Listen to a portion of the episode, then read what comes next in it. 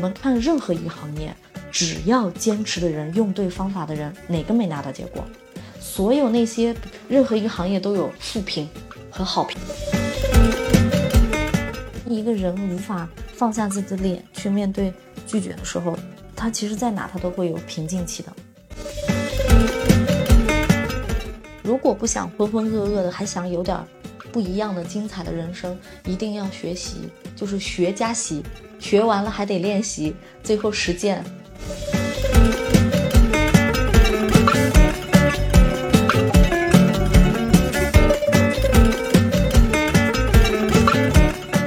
那欢迎来到专注路径、期待结果、钱和流量 Hope Always 的搞钱搞流量系列访谈播客。如果你有获客增长需求的操盘手、创业初期的老板，或者是想要搞副业自媒体搞钱的人，我们每次都会精心的挑选到一些实操的老板或者是操盘手的嘉宾，分享他们的搞钱搞流量的心路历程。今天呢，我们请到了悟道心源轻创业平台的创始人达达，欢迎大家。大家好，大家好，请用三个标签介绍你。三个标签啊，嗯，激情、自信、大爱。哇，一下就拔高了我一度。为什么？因为这个是我领导力的时候，我自己期许自己的状态。嗯，对我就我希望自己做到这个样子。哦，对，嗯，那目前经营的项目大概给我们介绍一下。呃，悟道心源其实是以读书会为一个载体，嗯但它其实并不只是读书会而已。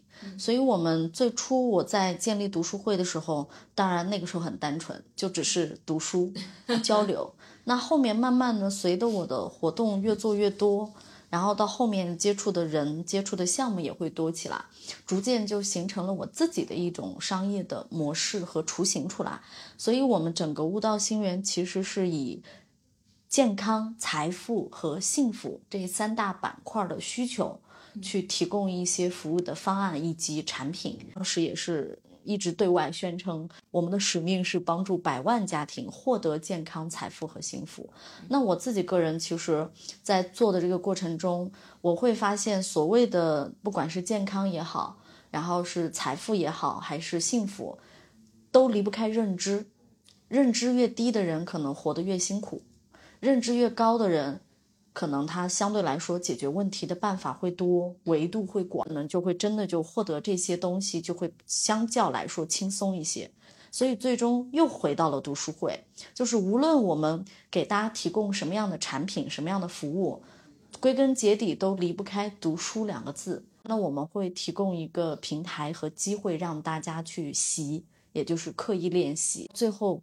啊，去突破自己，去做到一个知行合一，所以我们就有了这种线下的共读营的这种模式嘛，去帮助我们的书友，我们的共读营跟会员的粘性就变得更长了，就不是说像比如说很多的呃知识付费，它可能是七天训练营、二十天训练营、一个月陪跑，顶了天也就差不多就二十多天的一个训练营了。那我们其实是全年的一个陪伴。那现在在我们共读营，就所有的书友也好，还是我们的会员也好，就每天都能看到他的成长。呃，像宝妈的，然后像职场的案例很多，就基本上都是进来的时候都是能量很低或者很不稳定。那到后面慢慢通过读书认知，甚至参线下的活动，我们的互动，我们的练习，因为我们也会有一些刻意的练习嘛。那练习的过程中给到的正反馈会比较多，然后真正拿到他的自己的生活工作中去实践的时候，发现哎，好像是挺有效的。嗯，所以这种正反馈会激励他们不断的坚持。你们现在共读营大概有多少人？二十多个人。哦，会员，对我们是全年的会员，今年五月份才开业的嘛。那方便问一下，你们流量是从哪里来吗？就是都是从线下的读书会发展过来的，还是说有其他的渠道去？目前的话，基本上就是我们樊登哦，因为我是樊登的城市合伙人嘛，嗯，那所以我在做樊登的时候，我本身就自带流量，我只要发布一场活动，大概都会有人参加，然后我们就去转化成我们的会员。然后对，变成我们的合伙人。怎么想到加入樊登的呢？什么时候开始加入的？二一年之前，我是也是在创业，所以你看到我的履历里面有一个七年自主创业的经验，这个经验就来源于我过去的职业生涯带给我的一些阅历的一些经历吧。就是我以前是外企的，然后是在 IT 行业，在微软，然后呢就很高大上的企业里面去做着看起来很体面的工作，拿着非常高的收入。我虽然能够拿结果，但是那个认知并不高，所以就激发了我的某种程度上的傲慢和贪欲。所以我我记得我我巅峰期是大概是在一六年，那个时候我在微软基本上是可以拿到全国的 top sales，然后做得非常好。小怪。对，然后这个过程我就飘了嘛。我后来就跟我的同事几个好朋友三个人，我们就合伙创业。那个时候是一七年开始创业，然后我们当时创业是因为第一，我们以前是做大客户的，就选了一个赛道是人工智能、人脸识别，然后我们就去做了智慧社区。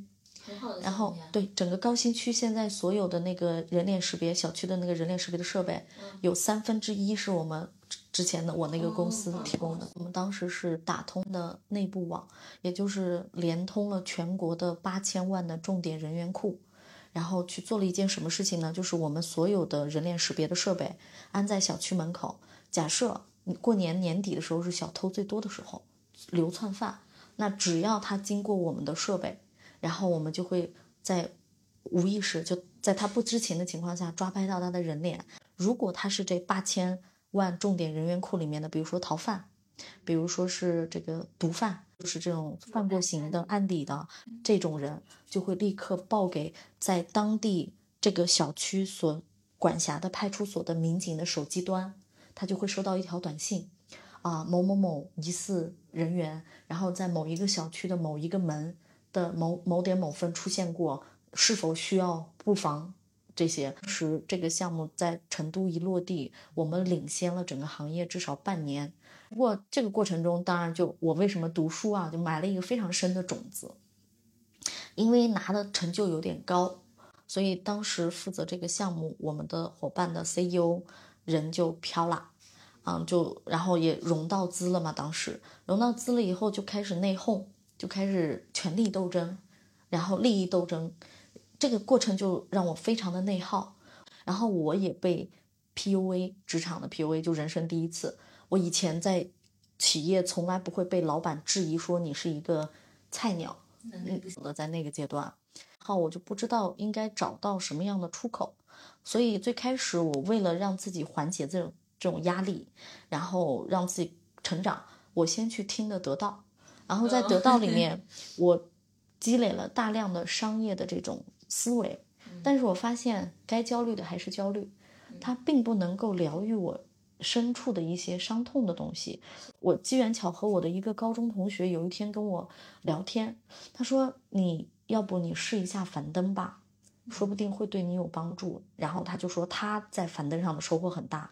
那个时候我仍然是傲慢的，因为我没听说过这个名字，那个时候才一八年嘛。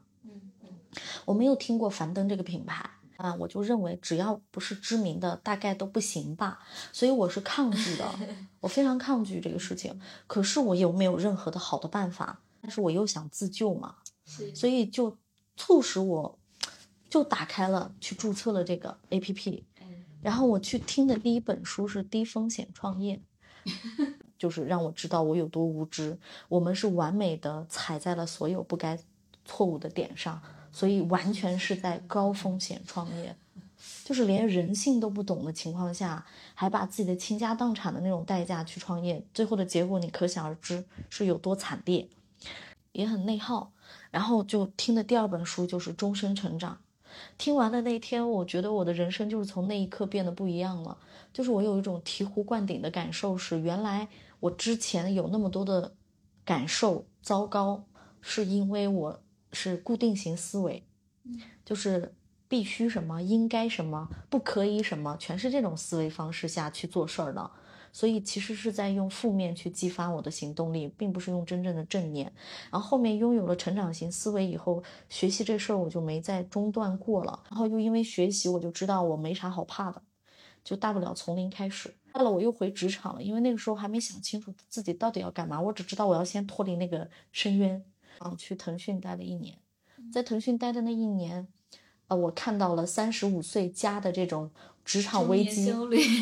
虽然那个时候我还没到这个年纪，但是我已经看到头了，我知道我不可能再回职场了，因为创业其实带给我当时的收获，虽然在金钱上面的收获不大，但是在成长层面，我那几年的创业的经验是我过去所有工作经验的总和，成长是 double 加倍的，跟工作没没有办法比的，所以这个过程我就有了一些思路。二一年的时候，突然有一天，就真的是。没有任何征兆的情况下，我在刷短视频嘛，刷到樊登老师，然后讲的一些站台的一些话，也他是给一个知识付费的一个 A P P，然后站台就说这个品牌以前是做高端的那种培训的，嗯，以前很贵，一个培训要三四万块钱，我就当时我就 O K，我确定了，我是樊登的铁粉，我这么热爱知识，这些年我没断过，我这么认可这个东西，我为什么不能拿这个东西来当我的职业？去给更多的人去传播知识呢。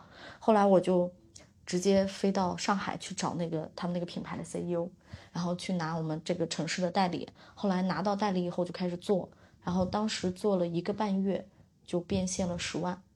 啊，我是做的抖音，我在抖音上就剪辑视频嘛，剪辑视频号积累了不到三万的粉丝，然后变现了十多万。我很好奇啊，就是你刚刚一直在说认知，然后高低，包括你其实之前在呃外企拿很多钱的时候，你觉得你认知是低的，对，然后反而是落入低谷，接触到樊登的时候认知是高的，对。那这个认知的高低，它跟财富的多少会有完全有关关系？有，其实这个认知我可以把它再深度解读一下，所谓的认知高和认知低，完全取决于能量。你的那个内心的正念，那个时候我在职场去赚钱，我是为了证明自己，证明自己背后这个心态的背后其实是索取，索取别人的认可，索取那个体面的价值感。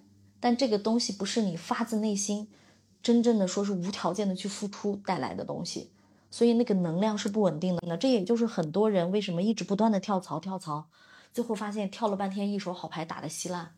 就他根本不明白自己到底要的是什么，这个认知其实就是对自己的深度剖析。当我认知觉醒了以后，我才发现原来，嗯，曾经的我之所以那么拧巴、那么傲慢，对吧？那么的自负，是因为我根本不了解我自己，我都不知道我做那些是为了什么。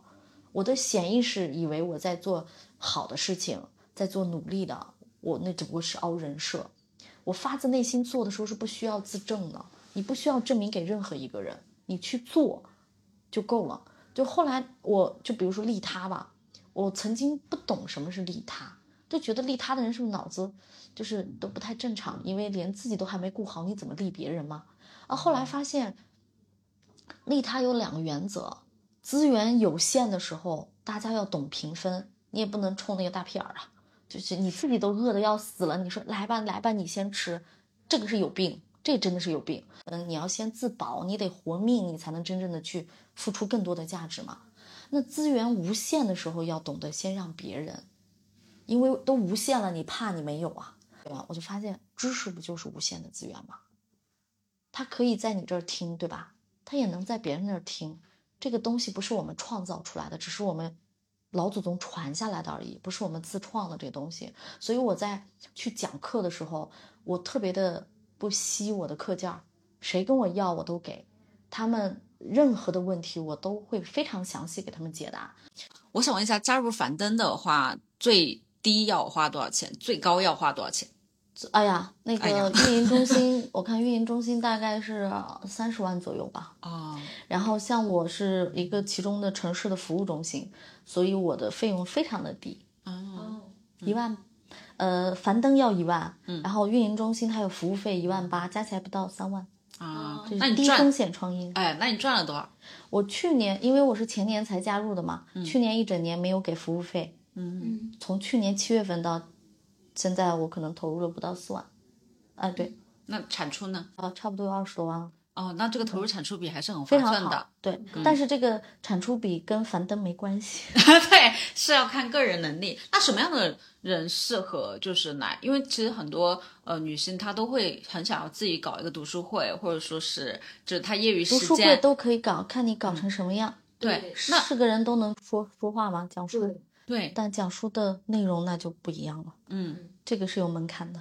嗯，那就是有很多读书会，它其实是很多是公益性的，他们没有办法去变现。那是不是呃，我们加入这套体系的话，他会教你怎么样去盈利赚钱？樊登变现非常不好，所以全国的代理商其实都在借着樊登老师的名义去做着自己的事情，包括我，因为他樊登体系内的变现模式，第一是卖会员，嗯，一个会员一百多块钱，对啊，那请问我一年我要见多少人我才能回本儿？对 我才能养活自己，这是第一个问题。第二是卖他的课，线上的那些训练营，对，训练营的费用也很少啊，利润非常的低，所以养活不了代理商。嗯养活不了，那你怎么办？你要不要想办法？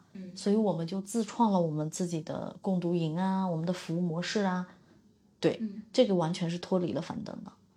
你们的盈利主要是来自于，比如说线下的这种一年我们发展会员嘛，啊会员，对，就是嗯其实就是完全的直销的模式。呃呃，对，会员一个会员六千，呃，收了二十多，这个确实是一个比较好的。对然后顺便把樊登读书的这个就当做一种服务做了嵌嗯、嵌进了到这个里面对，因为樊登的引流它确实很大，嗯嗯，就是我我只要发一个免费的活动，报名二十个人，可以理解，就是比如说，我们可以借着像樊登读书会，然后就会很多人冲着这个读书会来，然后这样子这个流量就会特别的大，然后我们再通过比如说老师的讲课的能力或是个人的魅力，然后再转化它哎转换它，是差不多是这个。但其实也有问题，因为樊登老师，我不知道你们对他了解吗？他其实擅长的是育儿的板块出名的，对，是所以呢，他吸引到的书友的认知不是很高，嗯，哦付费意识很低，他跟得到不是一个概念。对，得到那边因为人家就是一心搞钱的，嗯，对我就发起的，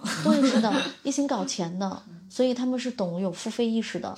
但是反而樊登老师，我我感觉他他他太佛系了，所以他根本不在意这个。那代理商就只有自己想办法搞钱。嗯，对，所以他也不拦着，啊他没有任何的要求，甚至没有问任务。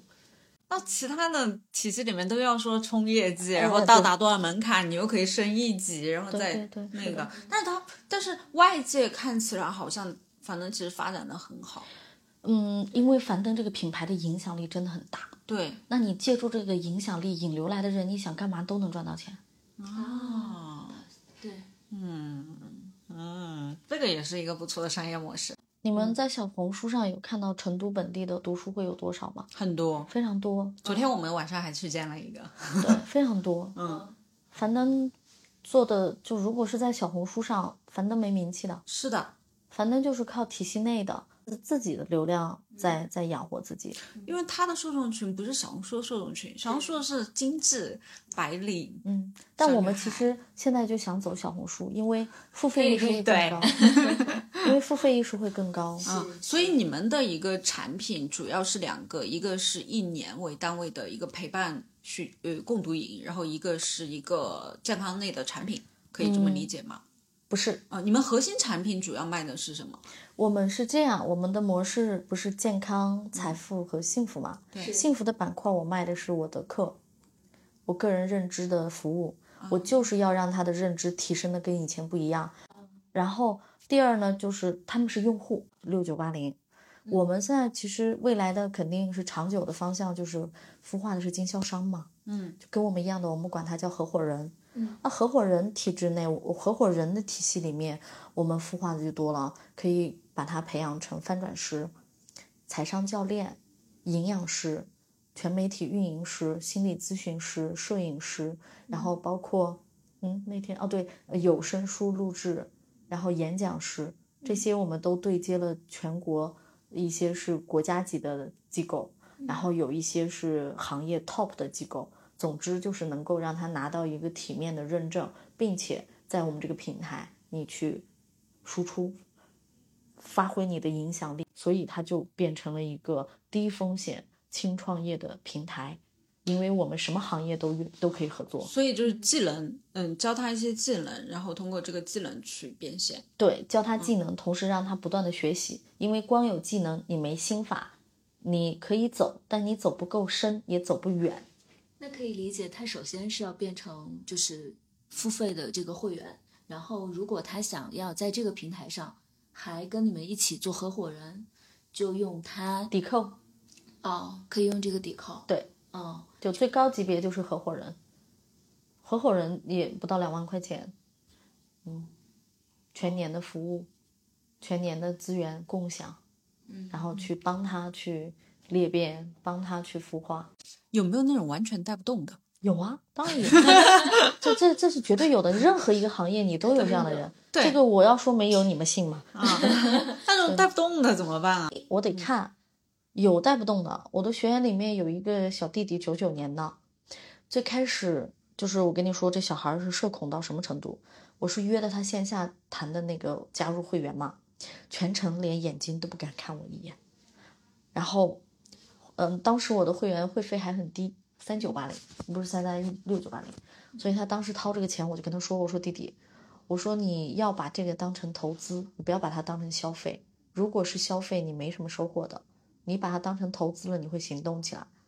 然后后来他最开始一个月就开始动了，结果动着动他不动了。我问他为什么，他说因为群里面的年龄段他太小了，大部分的都是妈妈们，我们这种年纪的，所以每一天你想嘛，大家练习，我们的角色就是这个，所以聊的话题就肯定都是跟孩子有关啊，家庭有关啊。对，他觉得对他来说没用。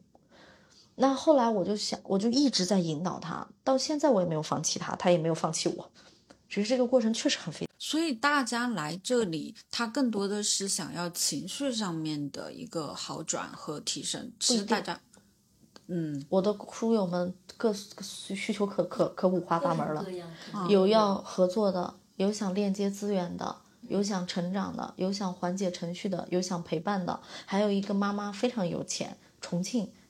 我说你都不在这儿，你明年吧。他因为明年来成成都，不要，我现在就要加入。我说为啥呀？他说有人跟我说话，所以 需就求完全不一样陪伴。那这么多需求，你们主打的是什么？成长，陪伴，然后顺便赚钱。就是说白了，大家学习的目的是啥呢？成长的目的是为了跟人际关系交往好吗？那你在职场里面你交往目的又是啥呢？搞好上下级关系啊。那搞好上下级关系又是啥呢？那最后又回归到我要赚钱，就直接就直奔钱不就完了吗？所以我有财商提升课的，我要给大家修复金钱的关系，因为大部分来我读书会的初阶的书友，跟金钱的关系都非常差，因为跟父母的关系都没和解，它是相辅相成的。所以提升金钱的关系，就是要提升父母的关系。也是其实是跟自己的，你能够有多接纳自己，你就能够有多接纳父母。你会把父母对你的唠叨、否定、控制、要求，你能够解读成他们其实是爱你的。但如果你自己都不接纳你自己，你就永远就是拧巴的，就觉得他们就是不爱你的。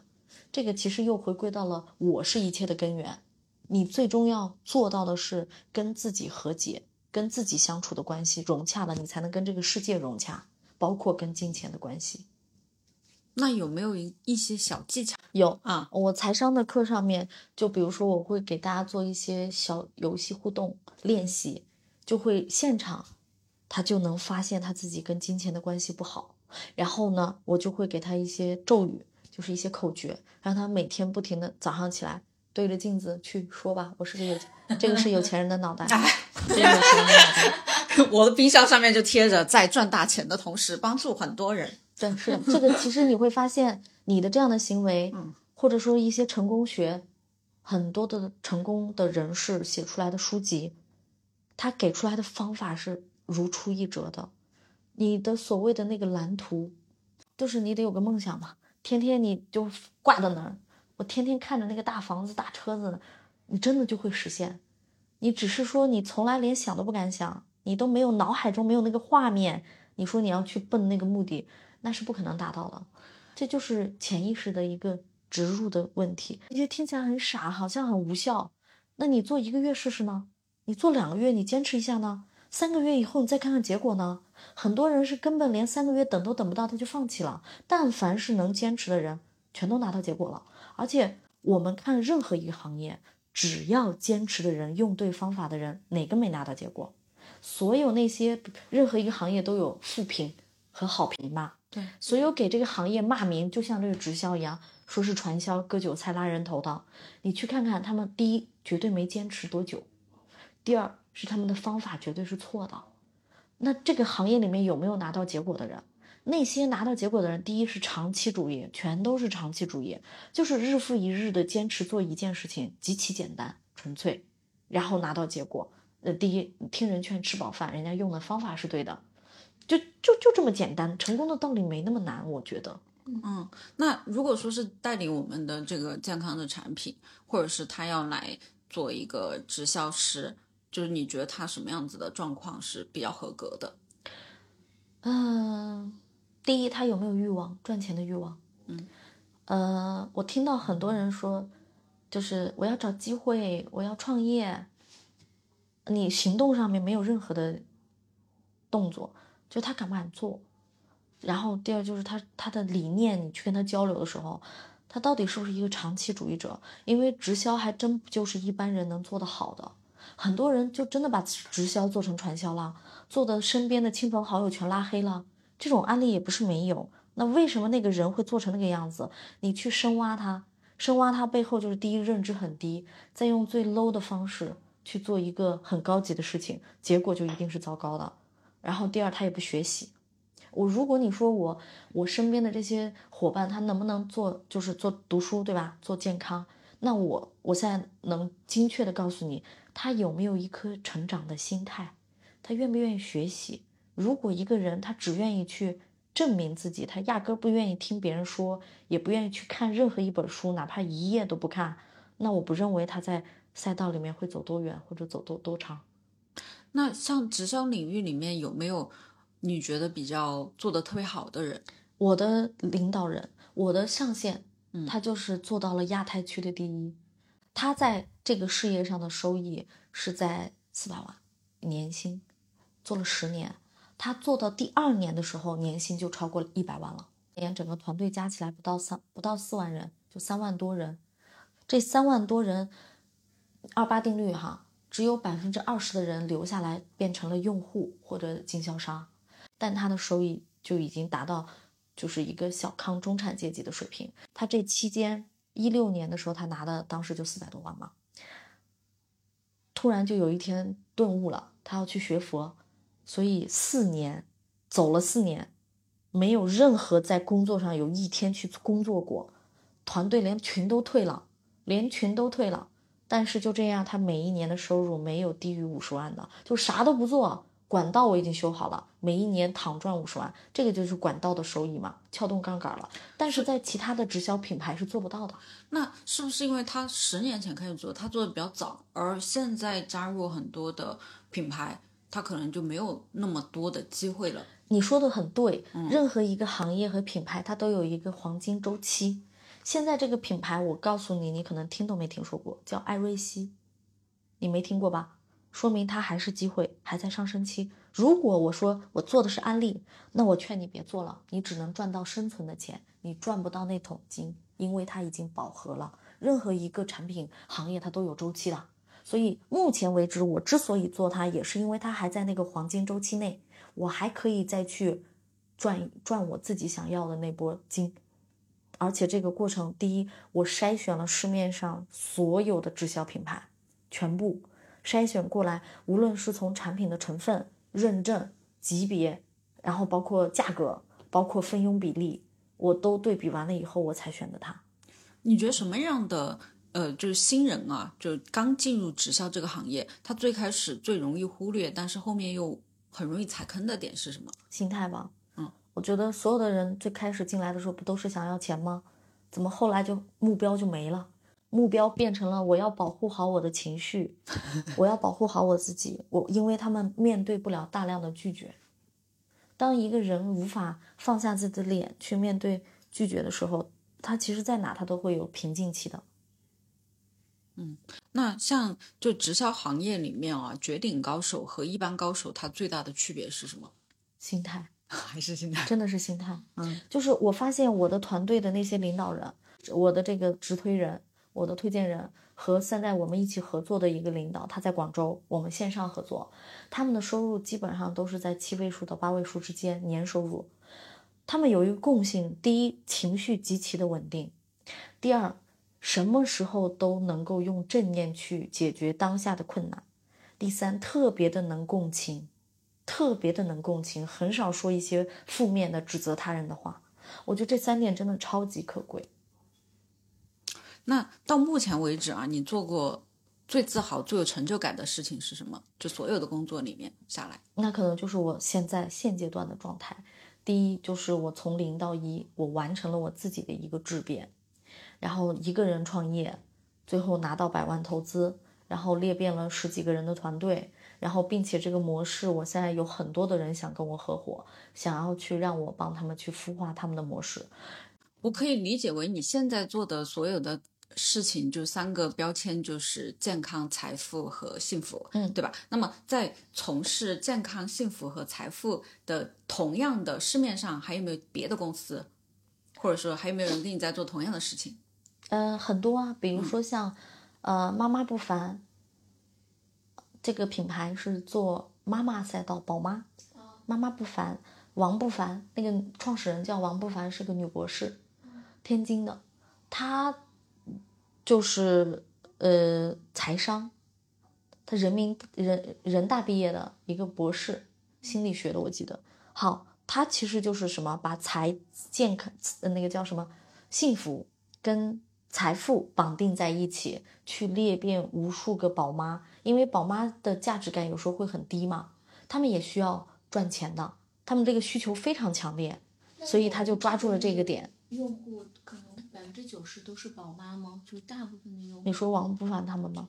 还是我们？你们这边不是我们，对我们什么阶段的人都有，哦，因为读书这个赛道它其实并没有偏是女性吗？还是啊，女女性还真就会偏多一些是这样，因为樊登老师的名义下哈，樊登老师擅长的是讲育儿嘛，家庭教育。嗯那真正对家庭教育感兴趣的不是爸爸们，是妈妈们，所以吸引来的女女粉就会更多一些。那你去得到可能，嗯，男的就会更多一些。是对你觉得像刚才你提到那个王不凡，他有哪些优点值得你学习？嗯，因为我对他不熟，但是我看过，我研究过他的商业模式。其实很多时候，比如说他去呃给妈妈们赋能哈，就让妈妈们自己自身提升那个价值感的这个能力是很好的，因为他把妈妈们变成了他们的财商学院的什么什么教练，这个以妈妈为名义变变成了一个社群，然后这个宝宝妈妈是发发起人。然后他就裂变了周边所有的妈妈们，然后他就去讲那些财商的那些课给那些宝妈，然后呢就给他评分嘛，然后他的级别就会升上去，就用这种方式在激励所有的宝妈拿结果。我们其实也有，就是我们的路径就是最开始进来的书友就叫读书人，三个月，现在我们有一部分的读书人已经被晋升成了领读人，他是可以去领读了啊，领读人再往上走就是讲书人。可以能够，比如说十分钟或者五分钟，能把一本书给你大概讲个清楚，逻辑大架构，然后最后就变成跟我一样翻转式。我们也有这样的路径，翻转式是就是把一个书拆一解成一本书个课，对，把一本书快速的翻转成一堂课讲给大家听。哦，叫翻转式。对，那合伙人其实也是把它变成翻转式的这么一个路径吗？对，对，是的，合伙人里面是有翻转师这个认证的。那他如果对翻转师不感兴趣，还有其他的一些认证去可以培养他。嗯，如果因为你们办读书会嘛，也读过很多书，就如果要推荐给一本给我们搞钱搞流量的听友，我们搞钱搞流量的听友大部分是在北京、上海、广州，然后一线城市的，呃，大概二十五岁。哦，我觉得二十五岁的年轻人一定别自负，拿着自己的身家或者父母的辛苦钱去创业。是的，所以好好打工是吧不是打工，而是要学会低风险创业。？OK，所以我一定推荐的第一本书绝对就是低风险创业。那么第二本书可能会给大家推荐什么？你虽然懂了低风险创业的逻辑，但是你得落地了嘛，你得先修跟金钱的关系。第二本书是对财富说是，你得学会跟金钱做好朋友，让金钱也爱上你。对，然后第三本书可能会推荐《纳瓦尔宝典》，明白钱不是靠努力赚来的，勤奋致不了富的。杠杆才能致富，所以你必须懂得怎么样去利用杠杆去致富，而不是用时间换钱。对我刚刚才看完。纳瓦尔宝典 对，嗯然后其实现在啊，在别人眼里看起来，你这个工作室也是感觉很高大上的，又刚刚创业就来了投资，就感觉上面还是很成功的，就有获得了很多的成就，包括你之前在职场也是呃一个非常能拿到，就目的感比较强嘛，对所以比较能拿结果。嗯，对，就有了这么多的成就，就是你有什么收获想跟大家分享吗？嗯，我的收获可能就是第一，你需要找到自己真正热爱的，这个热爱你怎么判断是热爱的？就是当你在做这件事，哪怕没结果，你都还愿意去做，这才叫真正热爱的。我当时在做读书会的时候，就是我没想过要赚多少钱，我只是觉得我真的很很想像樊登老师一样去帮助别人，答疑解惑一下，因为我的人生改变，因为读书改变的翻天覆地的变化。那当时我就觉得没不赚钱都行，我三年不赚钱我都能接受，所以我报的这种三年都没吃喝，大不了跟家里伸伸手要钱，我都要把这条路趟出来的决心去做的这个事情，做了一年就拿到结果了。那这个过程我发现，因为足够热爱，所以无论你遇到什么样的坎儿，你都会想尽一切办法的去突破它，而不是逃避它。如果重新来一次，你还会选择做这个事吗？我会，我会选择，因为我至少到现在我我都很坚定，我在做的这个事情会做到我死亡为止。只要我还能动，我就会一直做下去，因为它跟年龄无关。你觉得这些年来你最该感谢的人是谁？嗯，当然第一个是父母，没有他们的生命，我屁都不是。啊，第二个我觉得是我自己，啊，我终于摆脱了曾经那个傲慢的、自负的、内耗的我，然后让我不断的在变好。那最后就是我遇到的所有的人，无论是曾经伤害过的、背叛过的，或者说是分道扬镳的，我觉得都是我的恩人，因为没有就是少一件事情，一个经历都不可能变成今天的我。所以所有的事情我感恩，就是所有的人都是应该被感谢的相遇。你刚刚提到有些其实不太好的合作伙伴嘛，就他们其实也挺对不起你的。那有没有你对不起的别人，或者是你我觉得是互相？就是刚才说到这儿，我就是要解释一下，这是曾经的理念。我现在你让我说，没有人对不起我，都是自己主动的选择，没有谁对不起谁，因为每一个人的人生那是人家的人生，你凭什么不允许人家那样做？他即便就是觉得你没用了，你你这拿不到结果了，他走了，我觉得也是人家应该的。之所以我们很多时候的内耗，就是因为我们自己有一个受害者心态，总觉得是自己是最委屈的、最正确的，最后你就会把自己看得太重了。对，所以我我我现在会觉得，呃，很多前年前的那些事情是自己的无知，对方也无知，所以才造成了一些结果。那我接纳那个结果。OK，好，那最后还有没有什么想跟我们听友、听众朋友分享的？嗯，或者什么祝福？因为昨天我在直播的时候，我现在开始拆解《论语》了嘛。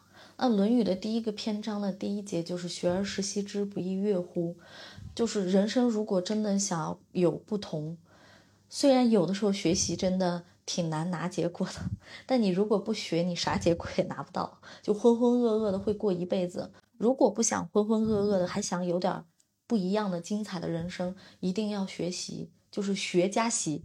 学完了还得练习，最后实践，因为这个实践是检验真理的唯一标准嘛。